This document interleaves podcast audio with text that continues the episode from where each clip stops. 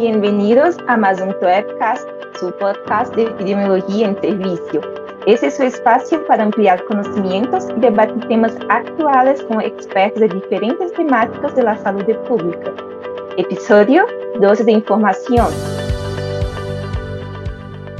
Hola, soy Verusca Maya, médica veterinaria con formación en salud pública y actualmente soy consultora técnica en la coordinación de zoonoses y enfermedades vectoriales del Ministerio de Salud brasileño y socio fundadora de PROEP.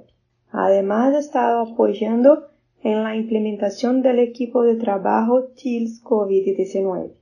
Y esta es su dosis de información sobre herramientas para análisis de datos en salud. Actualmente, contamos con una multitud de herramientas para la recolección y análisis de datos. Algunas son pagas, otras gratuitas, algunas más simples, otras más complejas. Y hoy me gustaría señalar tres herramientas que podemos utilizar para este propósito. La primera herramienta que traigo aquí es el software EpiInfo, creado por el Centro para el Control y la Prevención de Enfermedades, la CDC. Y este software es en realidad un conjunto de herramientas. Con ello puede pasar de recompilar información a construir representaciones gráficas como cuadro de mando. Todo ello de forma intuitiva y gratuita. Además, Cuenta com várias funcionalidades para a análise de dados, utilizando dados externos ou incluso recompilados através da ferramenta. Se tienes curiosidade acerca de esta ferramenta, ProEP tiene um curso completo para, principiantes sobre EPINFO. Solo tienes que aceder a nosso site web proep.org.br Otro software muy completo para el análisis de datos de salud es RStudio. Sin embargo, este no es tan intuitivo como EpiInfo, pero también permite realizar varios análisis de salud. Un punto que cuestionan los usuarios de salud es que este programa utiliza el lenguaje R, que es una lenguaje basada en códigos de programación y poco común en nuestra área de vigilancia. Sin embargo, conocer esta lenguaje nos brinda inmensamente oportunidades, no solo para utilizar el programa, sino también para abrir otros programas más enfocados en la formación tecnológica, que nos permitan automatizar diversos procesos de nuestros trabajos de vigilancia. Mediante el uso de R e, su interfaz con RStudio, é possível realizar a repetição de análises com um solo clic. Esto se deve à possibilidade de automatização que proporciona. A produção de scripts pode ser um pouco difícil e levar muito tempo, pero uma vez que está construída, é possível repeti-la sem muito trabalho. O programa também apresenta uma ampla possibilidade de criação de gráficos que se pueden personalizar segundo sea necesario.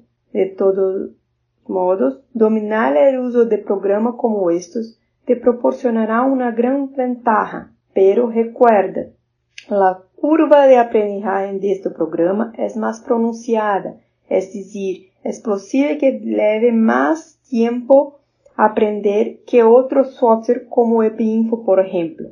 Y por último, les traigo Excel, este es un software muy utilizado en el sector de la salud. Permite la organización y el análisis de datos, así como presentaciones gráficas. Sin duda, para aquellos que no tienen grandes demandas de análisis, solo necesitan las más comunes, Excel es una gran salida. El equipo de trabajo de TILS COVID-19 abordará el uso de este software en este mes de junio su aplicación en el ámbito del análisis de datos sanitarios es amplia y además se puede adaptar a las demandas específicas de cada uno. Con Excel es posible organizar las bases de datos de interés, estandarizando variables e información y realizando cambios simples en las bases de datos. Todo esto a través de fórmulas y estructuras previamente construidas en el programa. Otra característica ideal para los profesionales de salud es la presentación gráfica de datos. El programa presenta una gama de gráficos con diferentes de aplicación. Incluso se pueden adaptar para un mejor uso. Tanto el análisis de datos en la vigilancia epidemiológica como el uso de hojas de cálculo electrónicas son temas de los que el equipo de trabajo TILS COVID ha estado trabajando extensamente. Para aceder a ele, simplesmente vai a nossa página proweb.org.br ou aceda a nosso canal de YouTube. Aí se ha abordado vários pontos interessantes do uso de Excel e sua aplicação para análise de dados de saúde. Pero não se detenha aí. Estamos lançando o curso sobre este software que traerá aplicações práticas para que se entrenes em suas casas. Un curso de Excel dirigido al profesional de salud que permite el cálculo de taja como incidencias, mortalidad y otros. Por supuesto, las posibilidades son inmensas, pero algo más importante que elegir la herramienta para realizar sus datos y cómo presentarlos gráficamente, es importante saber qué representan sus dados. El punto crucial es convertir los datos en información.